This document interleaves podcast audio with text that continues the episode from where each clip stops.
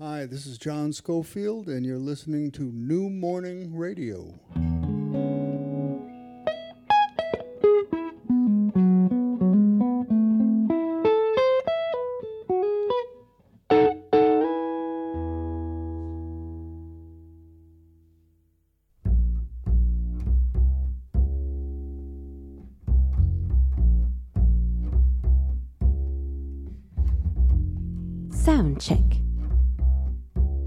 Kassem Méziane.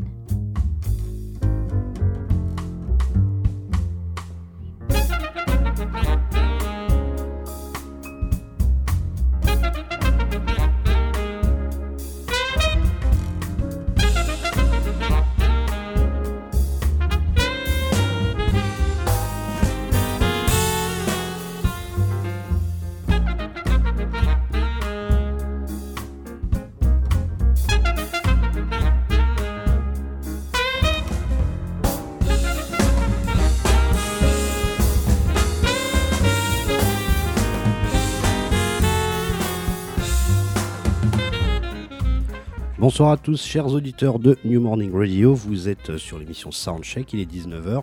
Je suis Belkacem Méziane, je suis avec monsieur Bruno Larzilière et monsieur Étienne Né Dupuis qui me font des jolis sourires.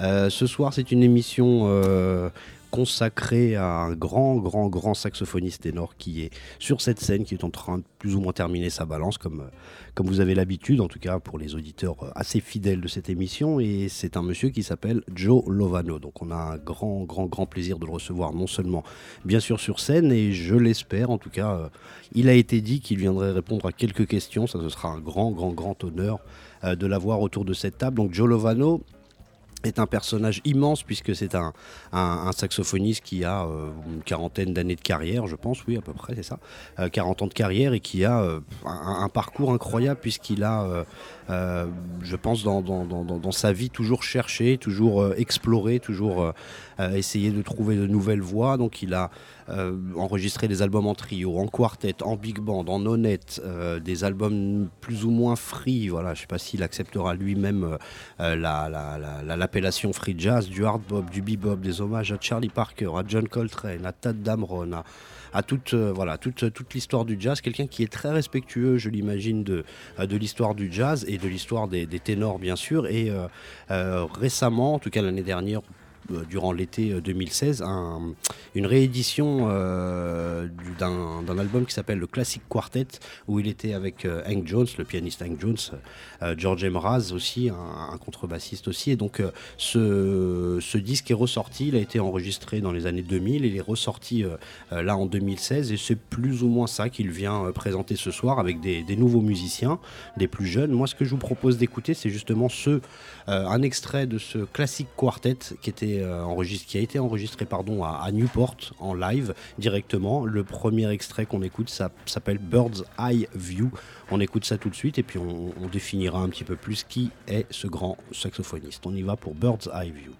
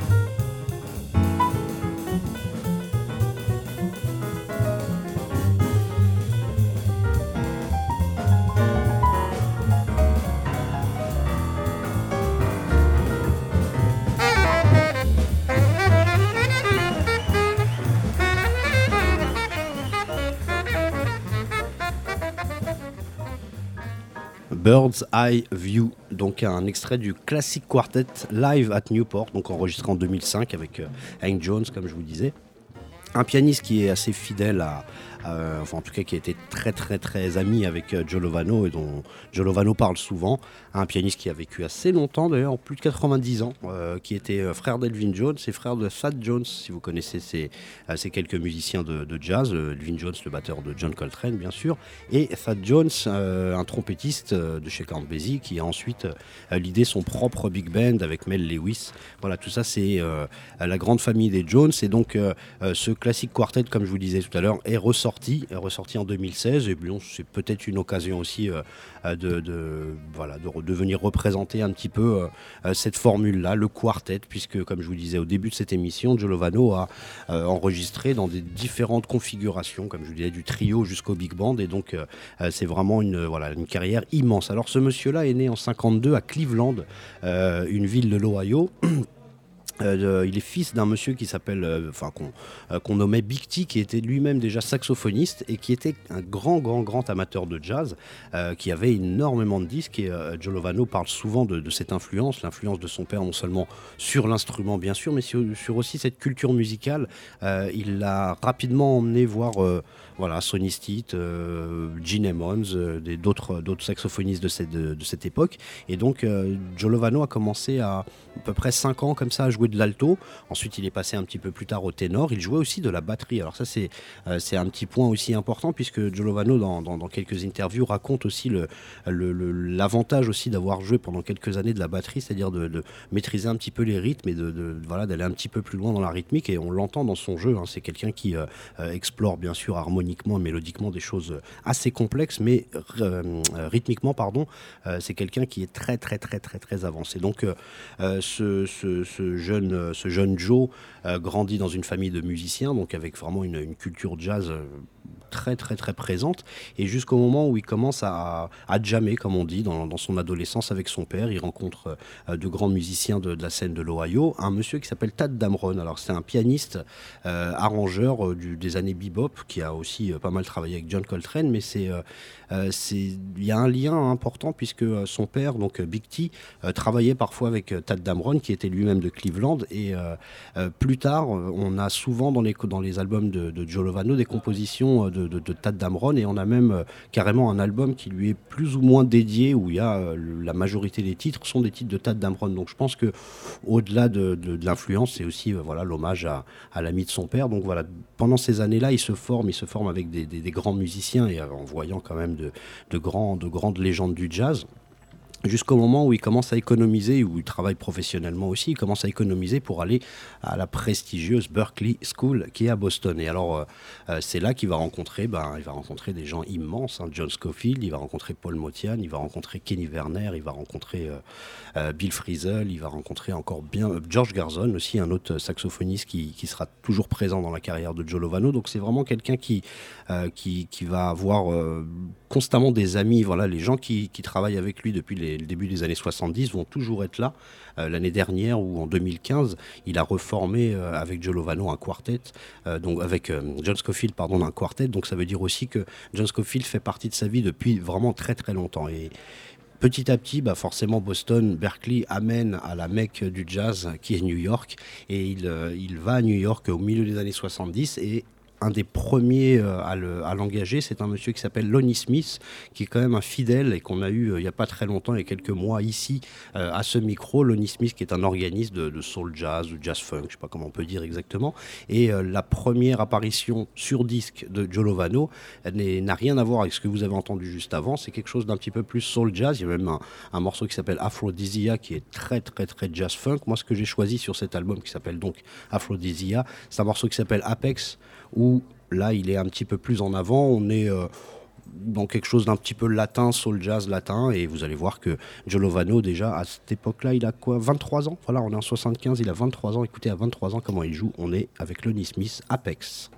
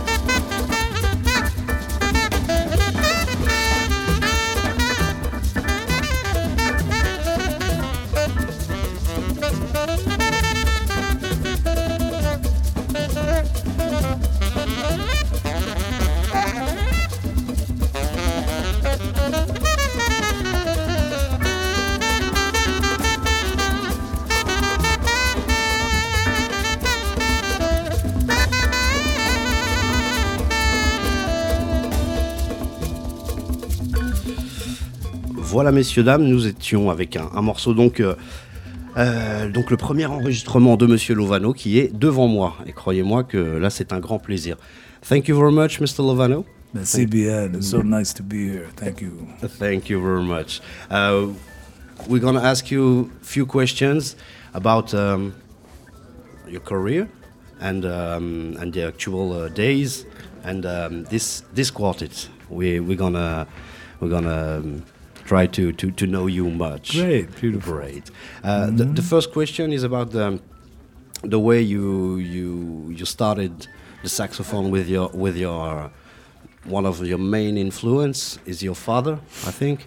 Uh, we call call him Big T, Big T. Big T. Yes, Tony Lovano. Tony Lovano. And um, how can you say about this these days when you started saxophone and you started to to um, to know um, to, to, to listen to the to the records of your fathers? You know, I, I grew up in a very um, beautiful, incredible musical family. My father was one of the leading saxophone players in Cleveland, Ohio, in his days. He was born in 1925. So he grew up in the swing and bebop and modern jazz and free, freer jazz eras and, and uh, heard Charlie Parker live. He heard Lester Young live. He played with Tadd Dameron, who was also Yeah. from Cleveland. Um, he played a jam session with Coltrane in the early 50s when Coltrane was in Cleveland playing with a blues band on alto. So my father was really uh, hip to all of these things and had a great record collection. And uh, some of his brothers also played music. My uncle Nick played tenor saxophone. My uncle Joe played tenor saxophone. My uncle Carl played trumpet. But uh, my dad was the more modern player, you know, and was really made a, a career and a living playing music. All right. He was a barber also Yeah. and raised a family, you know. Uh, my brothers, Patrick played trumpet as a young kid, and my brother Anthony today, who's 10 years younger than me, is one of the strong drummers around Cleveland, playing on all kinds of settings. And my sister Laura played piano, you know. So we had we were all into the music, you know. All right. Now, I was they- the they I was the oldest. They no, play no, jazz? No? no, No. Anthony, my brother Anthony plays drums. He, All Yeah, he plays jazz and blues and funk, funky music and things, you know. Uh, but but I grew up uh, in a very uh, solid love for the music and for jazz, and to hear my father practice and play uh, taught me everything. You know, the songs he was playing, and uh, the way he played. And then studying with him, he was very generous. You know, he he taught me how to teach myself All right. which was really great. You know, He- there was never any pressure. He, I think, I was always surprising him by what I was working on. You know, and then he started to work on things that I was working. so then uh, we had a beautiful exchange. you know. He passed in 1987, but he saw me move to New York and record and play with the Woody Herman Band and the Mel Lewis Jazz Orchestra. Uh, he came to New York and sat in with the, the the band at the Village Vanguard on a Monday night, one time, and it was great. It was amazing. All right. Yeah. All right. Thank you very much for the for these words. Um, all all this education uh, was classical. Um, well, classical at the, uh, as far as technique, on the saxophone. All right. Yes. All right. Sure. Uh, to to study your instrument and play in all keys and to learn the technique and the range of your horn, you know. You, you I think everybody studies in a certain classical way. but then I was also listening to the music and listening to all these players from his records. And when I was 15 and 16 years old, I was uh, hearing live myself Sonny Stitt or Rahsaan Roland Kirk, Dizzy Gillespie, the Modern Jazz Quartet, Thad Jones Mel Lewis Band in high school. Uh, I had a chance to be in the room with Jimmy Smith, right. you know, and people like that, Lou Donaldson, because they would come to Cleveland and play in clubs that my father was playing also. So I was able to go uh, to listen, you know. Uh, a lot of times back then in the 60s, late 60s, uh, there were clubs, and they, they had like a Sunday afternoon matinee, let's say, at 2 o'clock, 3 o'clock. And I would always go to those matinees and hear uh, these people I just mentioned. But Joe, I remember hearing Joe Henderson and others that would come through Cleveland and play on a Sunday afternoon at 2 o'clock. And uh, Did you gig with them? Did you play with? Uh, I played with my dad's groups. Yeah, Sure. okay. As a teenager, 15, 16 years old, I started to learn how to play with the musicians in his generation. all right. And that taught me everything. You know, that prepared me to move to New York and to uh, eventually play with Hank Jones and and Elvin Jones and others, Paul Motian, and all these different groups that I've been a part of through the years. My formative years uh, gave me a lot of confidence to do that. You know. Was it easy to to to learn the the new ways of um, that you you studied in Berklee with Scofield, with all the people? Well, you know, you you learn you learn from every situation you're in. all right. And all of your relationships uh, are very important as a musician. And you live in this multicultural world and multi generational world, you know? Uh, you're in the audience. And then all of a sudden, the people that you're in the audience for are in your audience. When that happens, it's some magic and different things go down that uh, send you to the woodshed and you realize many things. As an example, um, today is Ornette Coleman's birthday. He would have been 87. He was born in 1930. all right. And uh, I was in Ornette's audience for a long time. And then all of a sudden, Ornette was in my audience when I was playing with Paul Motian and Bill Frisell in the trio. Yeah, probably when he first heard me. And then I was also playing with Ed Blackwell, who's on a few of my recordings in the late 80s. At that period, Ornette came to hear me play. and I was playing at the Vanguard with, with Blackwell, you know. What a pride. Well, th- through the years, then we became friendly, and uh, I've been to his pad, playing in some informal settings at his uh, his loft in New York, and I played on the, his last concert in July uh, in Prospect Park, celebrating Ornette, uh, which was in 2015 All right. and he passed last year in 2016, uh, which I had a chance to play at his memorial service. Also, David Murray and I played together. Right. But when things like that happen, uh, you grow and you develop in another kind of way. You know, it happens for everybody in the music.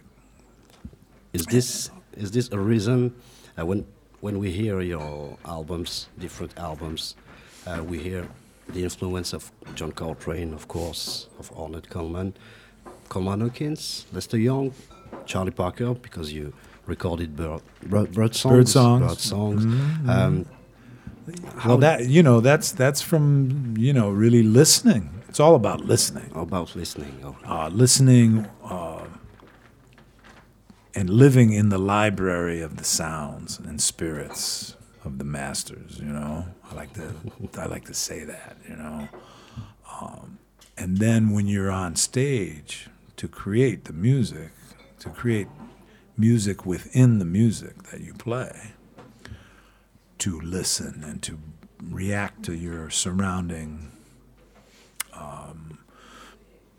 musicians who you play with you know everybody's energy and how you share the space with others you know is all about listening. And i've learned that from playing with some of the greatest players in, in jazz music. And uh, you realize it's not just you you know it's the it's your participation to share the space and to create something together that's uh, spontaneous. You know? uh, you you recorded uh, in trio, tr- in trio, qua- quartets, big bands, nonettes, a lot of um, Mm-hmm. Different different situations, different Mhm. ensembles. Thank you very much. Um, how can you describe the different way, different ways? Sorry, uh, to to to record or to to develop this music. Well, you know, it's all about your ideas and how you translate your ideas through your instrument and with the people you play with. Uh, I really enjoy all the different settings, you know, because you feed off of different energy. When you're in a big band with uh, five saxophones and four trombones and four trumpets or five trumpets in a rhythm section, you know, you're playing within this amazing for dynamic. dynamic.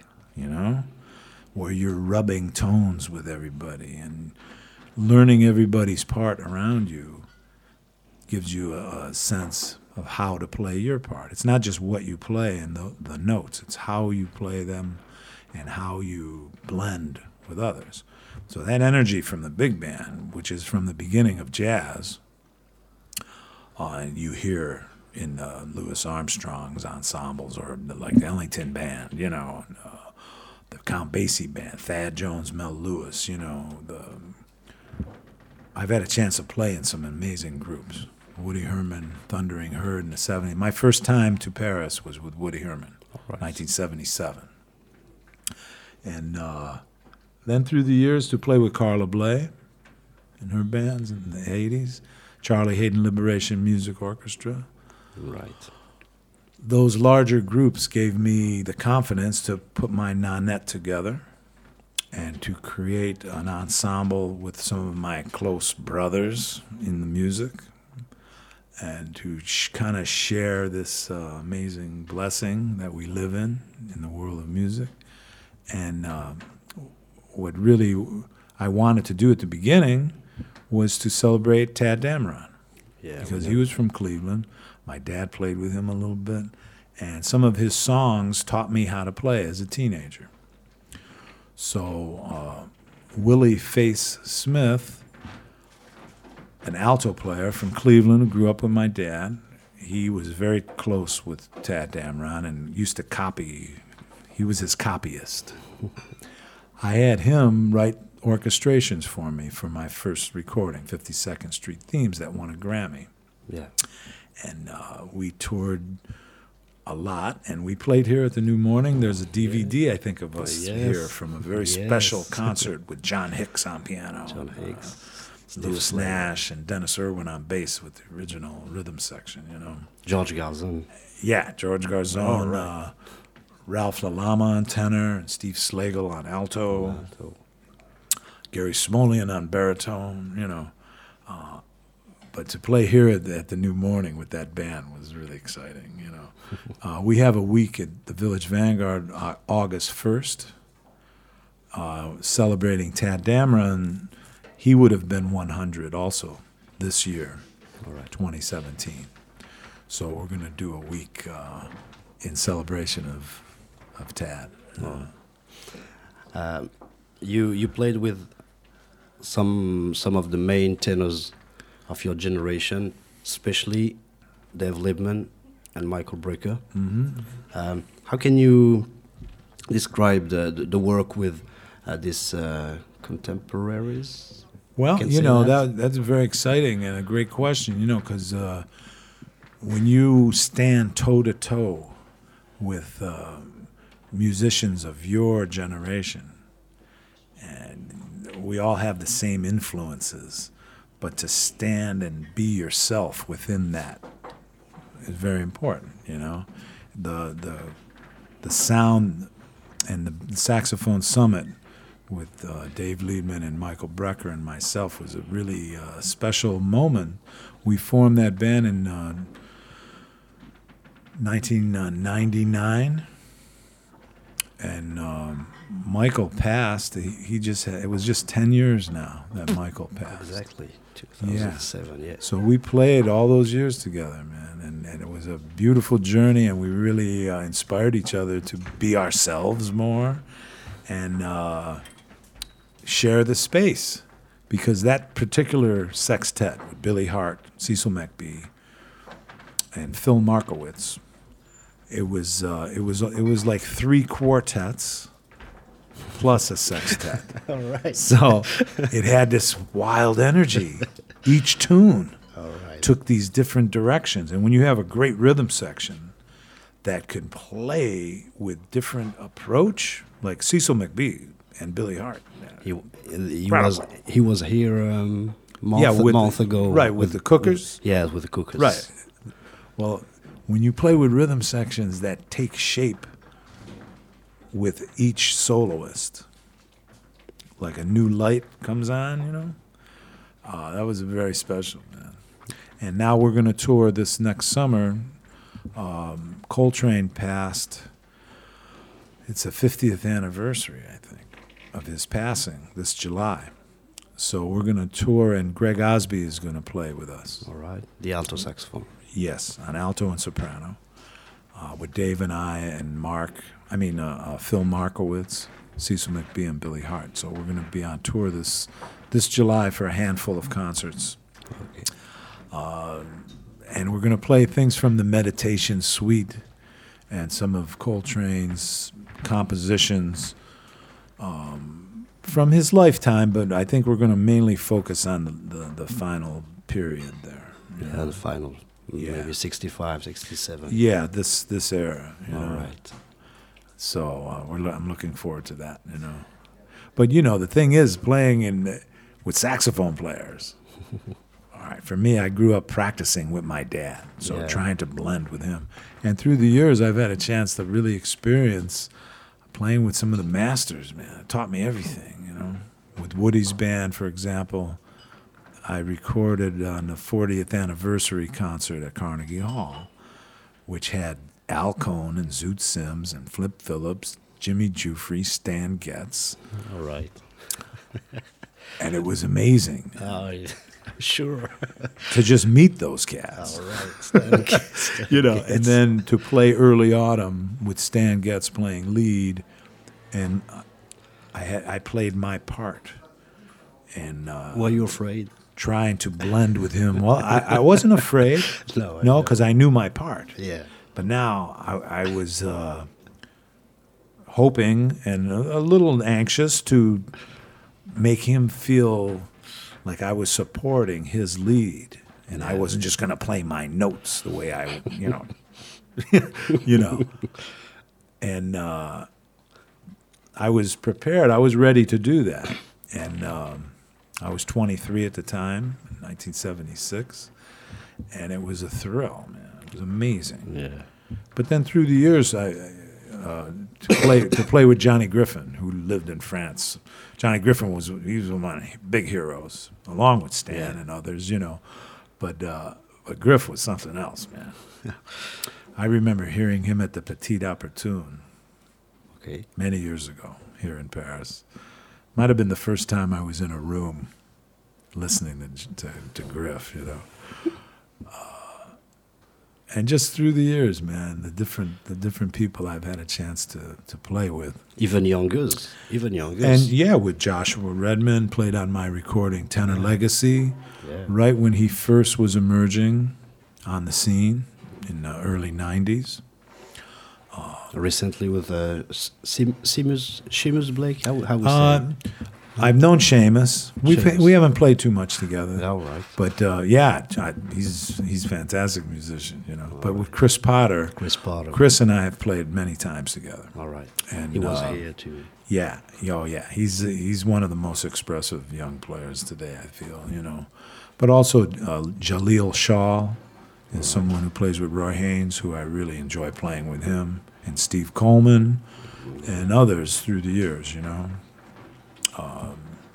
The influence came from the past and, and the future. Yeah, sure. You know, you inspire each other to be yourself, and then you you stand toe to toe, and uh, try to tell your story. Right. You know, in a collective way with with what's going on. But I like I love playing with Kenny Garrett. You know, the energy and the the whole uh, exchange of ideas is really something else. You know. You met him in. Uh, I met Kenny, uh, yeah, when he came to New York from Detroit, and uh, he band. he was a part of the Mel Lewis Jazz Orchestra for a while. Uh, I joined that band 1980 and Yeah. stayed till 91 or so, and I maybe around 82. When I joined the band, Steve Coleman was in the saxophone section. He was very young, and then uh, Kenny came on after Steve, maybe 1982, something like that. Right. Um, maybe the last question is about the quartet, the the recording of the um, the classic quartet Mm-hmm. uh, live in Newport, and about Hank Jones, the importance of Hank Jones in this quartet and in your life. Well, the importance of Hank Jones on the scene from the, when he first emerged in the mid 40s, early 40s. Right. He came to New York with Lucky Thompson around 1944. Lucky so. Thompson, was a, a sax tenor Well, player. yeah, one of the real masters, and I think might have lived in France for a while. I'm not sure. I think he, he maybe, lived in. Europe. And uh, Hank, of course, Elvin Jones is was one of his younger brothers, and Thad Jones was a younger brother. Hank was the oldest, you know, and um, he was just a treasure, man. And every piano player would gravitate to Hank, you know, for inspiration, you know, around New York. I first met him, he sat in with us with the Mel Lewis band, the Vanguard, um, in the early 80s. Actually, number one in the book of Thad Jones Mel Lewis uh, was Hank's tune, uh, That's Freedom. Okay. So, and it's Thad Jones's arrangement of Hank's tune, but that's number one in the book, which is uh, tells you something right there. you know. But uh, I started to play with Hank around 19. Uh, I mean, excuse me, uh, 2003 or four. He was 82 at the time when I first started to play with him, and and uh, I had played a gig it was at a Lionel Hampton festival in Moscow, Idaho, in the States. And the rhythm section was Hank and uh, Ray Brown and uh, Elvin, How right? yeah, and Herb, Ellis. Herb Ellis was on guitar also. All right. But then also Christian McBride was there. Uh, this other bass player, Brian Only begins. Bloomberg. Yeah, it was like an amazing, crazy workshop, like a high school, college competition and big bands and all this stuff. But Hank and Elvin, every year for many years, was the house rhythm section, and then guest soloists would play with them. So once I went with Roy Hargrove and I were the guests. And then another time with Benny Golson, which was incredible. All right. Yeah. We know him. So at this period, this was in, in 1998 or so, in 97 or 6, I did a, a, a, my recording trio Fascination with Dave Holland and Elvin Jones. Yeah. Uh, I asked Elvin about playing on this recording when we played, when I played with Hank. So I was, and I've been with Elvin's band. I toured with Elvin in 1987. We played here at the Magnetic Terrace Okay. in Paris that Okay. year. But uh, anyway, so I was really friendly with Elvin, and Hank kind of made me a little. He was a little out of reach to me. I thought, you know. he took Thelonious Monk's place with uh, Coleman Hawkins, 1944. Okay. Okay. So Hank, and he played with Charlie Parker on Yeah. some great music, and I love the record uh, "Bags and Train." He played a lot with, With, Stan, uh, Stan Getz too. Oh yeah, he played with everybody, Hank. But that record, Bags and Train, with Milt Bags Jackson and and, Coltrane, was one of my favorite records. I grew up with it. My it was one of my dad's records. Okay. Anyway, I had him on some of the most amazing recordings. He he felt out of reach to me at that time, but I was real friendly with Elvin because I played with him a lot. So I asked Elvin to make that session with me, and uh, shortly around that, after that, Hank called me to play with him at Birdland for a week in New York. And when I did that week with him, we just really clicked, and it became uh, something that I wanted to do more. And I was recording for Blue Note Records, and Bruce Lundvall came to hear us, and uh, I proposed uh, this ballads project. I'm all for you We're gonna listen to it. with uh, George Mraz and Paul Motian on drums. Promotion on drums. Because I had been playing with Paul since 1981, you know, until his passing in 2011. And to put Paul and Hank together was some real magic, man. I heard. I heard you had you you got his one of his hats Uh, of Paul's? of Paul. I do, yeah, yeah, yeah. yeah. I have the drums. I, actually, I have his drum set that he All played right. with Bill Evans and All right. uh, Keith Jarrett. But, and when he gave them to me, he said, "You know, I played those with Coleman Hawkins." Paul was amazing. We played here at the New Morning many times, man. Bill Frisell and I and Paul. yeah. Some of my most uh, memorable concerts. We're gonna we, Touring. we, are gonna listen to the trio. Oh. don't worry. Oh, don't worry. Okay. we're gonna celebrate Okay. this You know. this year's. So then with Hank, I ended up doing um, a f- uh, quite a few recordings. I'm All For You, and then uh, Joyous, Joyous Encounter, Encounter. duets live at Dizzy's Coca Cola Club, Jazz at Lincoln Center, a Billy Strayhorn project also for Blue Note. And uh, then I had recorded us uh, live at Newport. I was between recording sessions, so I just hired an engineer to come.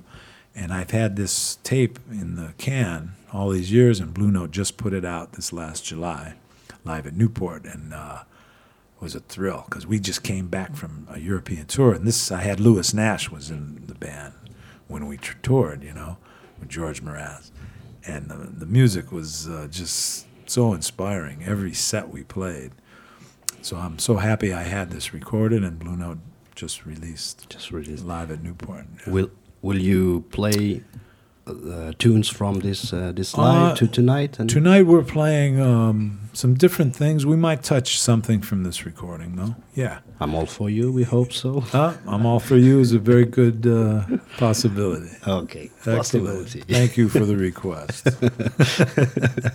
and uh, can you talk about the, um, th- these musicians, these young younger musicians, and uh, did did they did they know your career, your music? Did they know exactly who you are? well, uh, it's a it's a really beautiful story with Lawrence Fields on piano, um, and Peter Slavov on bass. They were both um, they they both went to Berklee College of Music, and I met them there. I have the Gary Burton Chair in Jazz Performance right. at Berklee College in Boston. And my first day was 9 11. Okay.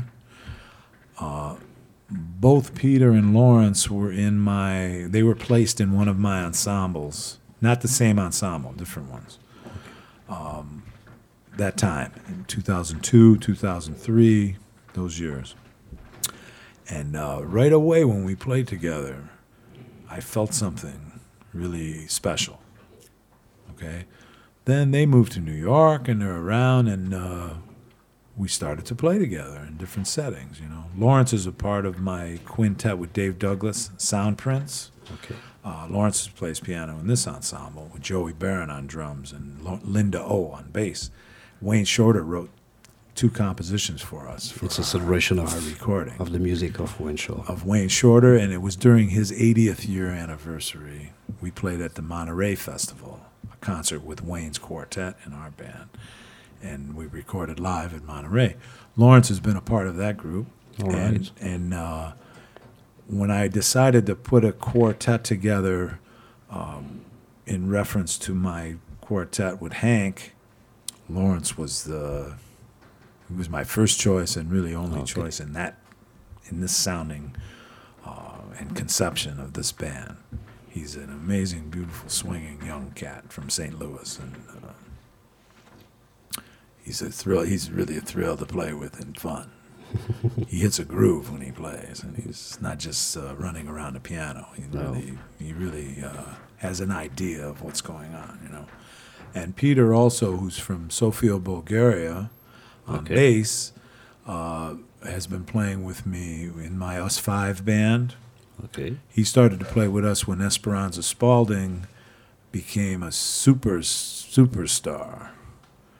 Uh, so uh, Peter's been playing with us, and we played here with us five actually here at the New Morning as well a few years ago with that quintet with a double drummer configuration Exactly. which is also a very special ensemble, which which I revisit these days as well. You know, um, Carmen Castaldi, who's playing drums on us with us on this tour, is someone from Cleveland, Ohio, that I grew up with, and he was one of the drummers of, of my friends and my generation that my dad loved to play with.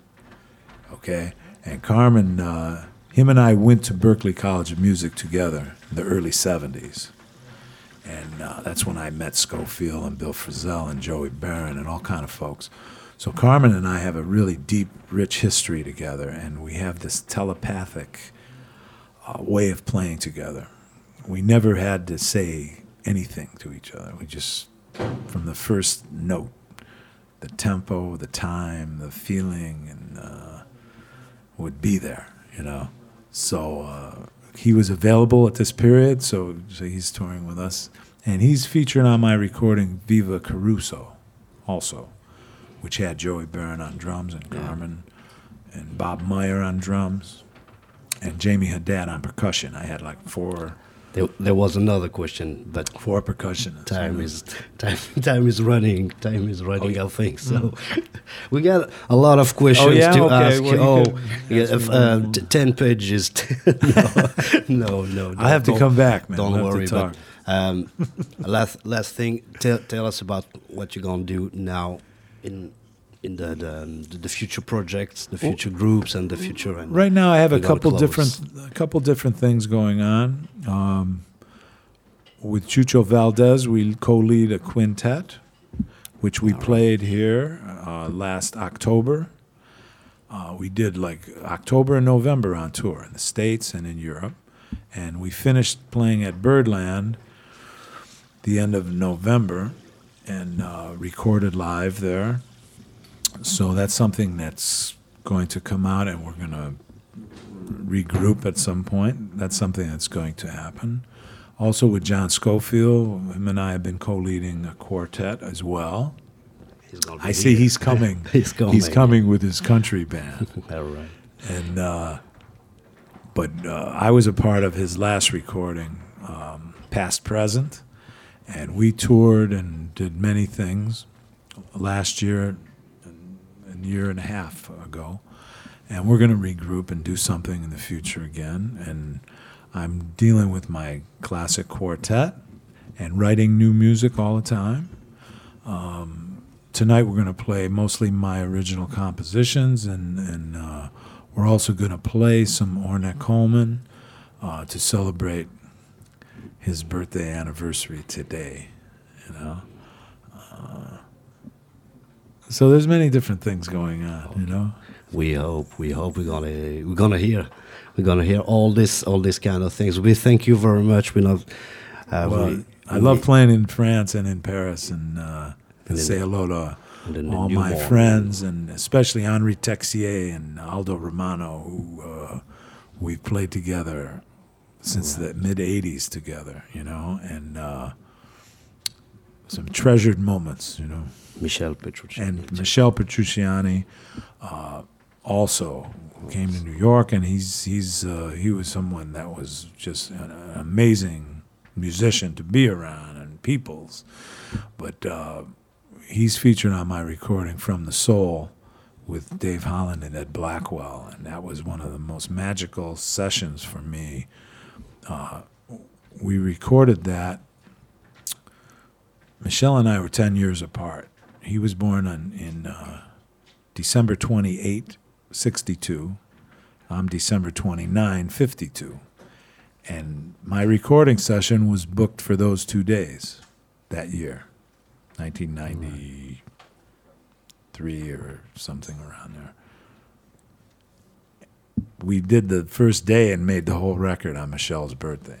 So we didn't even, the second day, we, we didn't have to go in the studio. It's magic. Oh yeah, there was all all first takes. I, I only I have a couple.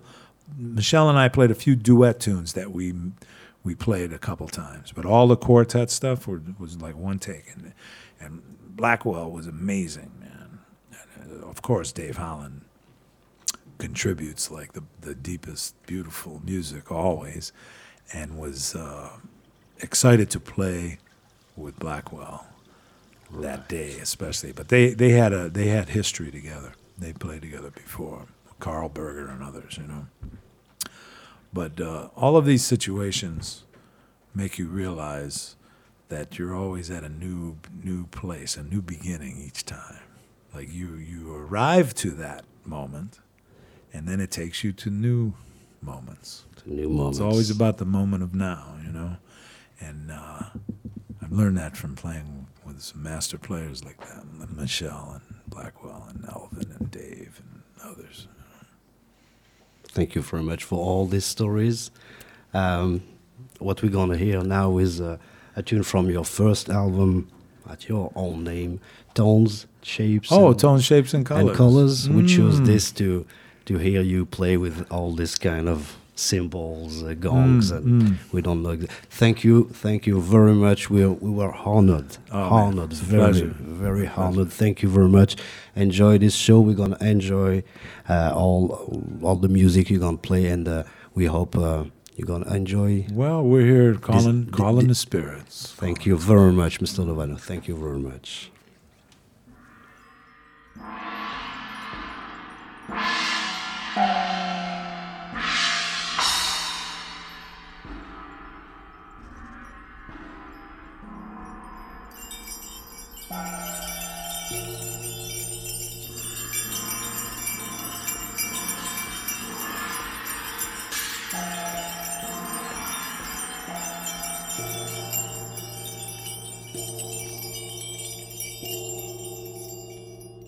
Thank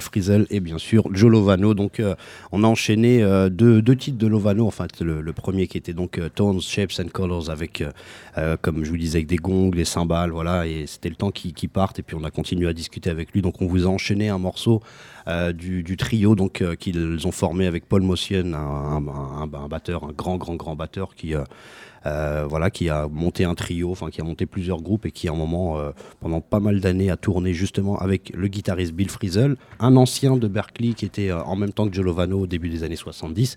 Et donc ce, trio-là, comme on en discutait un petit peu avec euh, Monsieur Lovano, euh, ce trio-là est un, trio très important dans la carrière de, de- de- de Joe Lovano puisque c'est euh, voilà, il a tourné pendant plus de 20 ans avec ce trio-là. Ils ont expérimenté euh, euh, sans basse. Voilà, c'est un trio assez particulier puisque euh, Joe Lovano a, a eu des trios justement basse, batterie, sans piano, mais il a eu aussi ce grand trio qui expérimentait avec tous les effets de guitare que Bill Frisell pouvait mettre derrière. Ou parfois ça peut être un petit peu difficile aussi au, au- à l'auditeur novice, on va dire. Mais en tout cas là, on a essayé de choisir quelque chose qui voilà, qui, sonnait un petit peu quand même à l'oreille. Ça s'appelait euh, Circle Dance. Ça vient d'un album qui s'appelle euh, One Time Out, qui est un des gros, gros, gros albums. Et on a eu, euh, en tout cas, euh, Monsieur Giolovano a acquiescé, était content quand même qu'on passe aussi ce morceau-là. Donc euh, euh, ça, c'est l'une des collaborations importantes de Giolovano dans les années 80. Donc ce, trio euh, de Paul Mossian et, euh, Bill Frisell. En fait, si je me souviens bien, Monsieur Chris Potter était venu et en fait, on dit Paul Motian,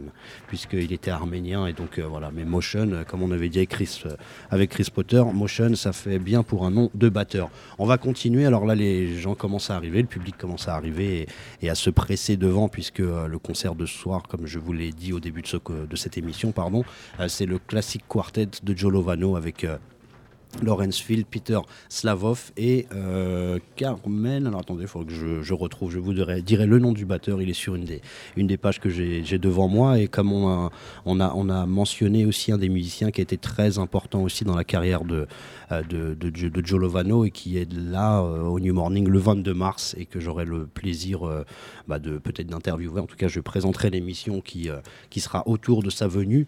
Euh, C'est le guitariste John Scofield, donc avec qui il a enregistré plusieurs albums, avec qui il est revenu, euh, donc qui était un, de ses camarades de classe à Berkeley au début des années 70, avec qui il a euh, longtemps collaboré. Quand on les voit ensemble, il y a des interviews euh, croisées de, de Scofield et, et Lovano. Quand on les voit ensemble, on, on imagine que voilà, depuis 40, euh, 40 bientôt 50, hein, 50 ans de- de- d'amitié, voilà, ils se connaissent euh, au-delà de la musique. Et euh, moi, ce que je voulais vous faire écouter, c'est un, extrait d'un titre, d'un album qui s'appelle Meant to Be, qui avait quand même marqué à cette époque-là.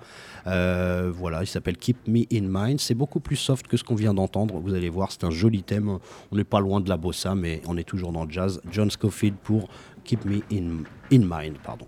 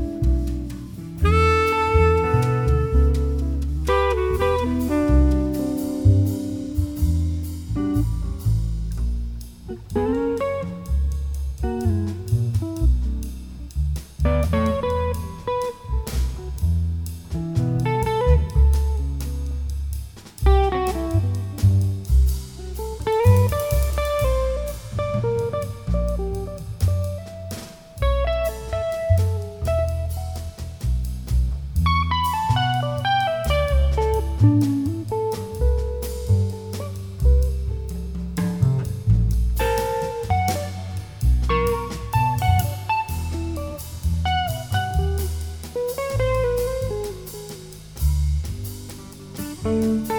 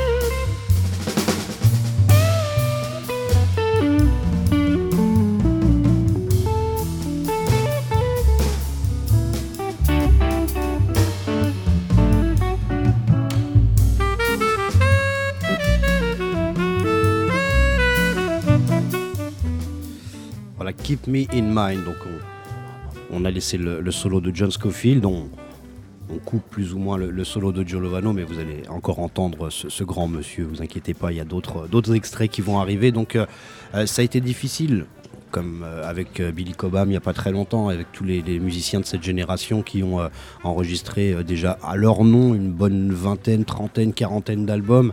Et puis on imagine toutes les collaborations. Voilà, moi j'ai bien sûr toujours un petit peu de mal à sélectionner. Voilà, on a, on a toujours des coups de cœur, voilà, des petites choses qu'on a envie de faire écouter.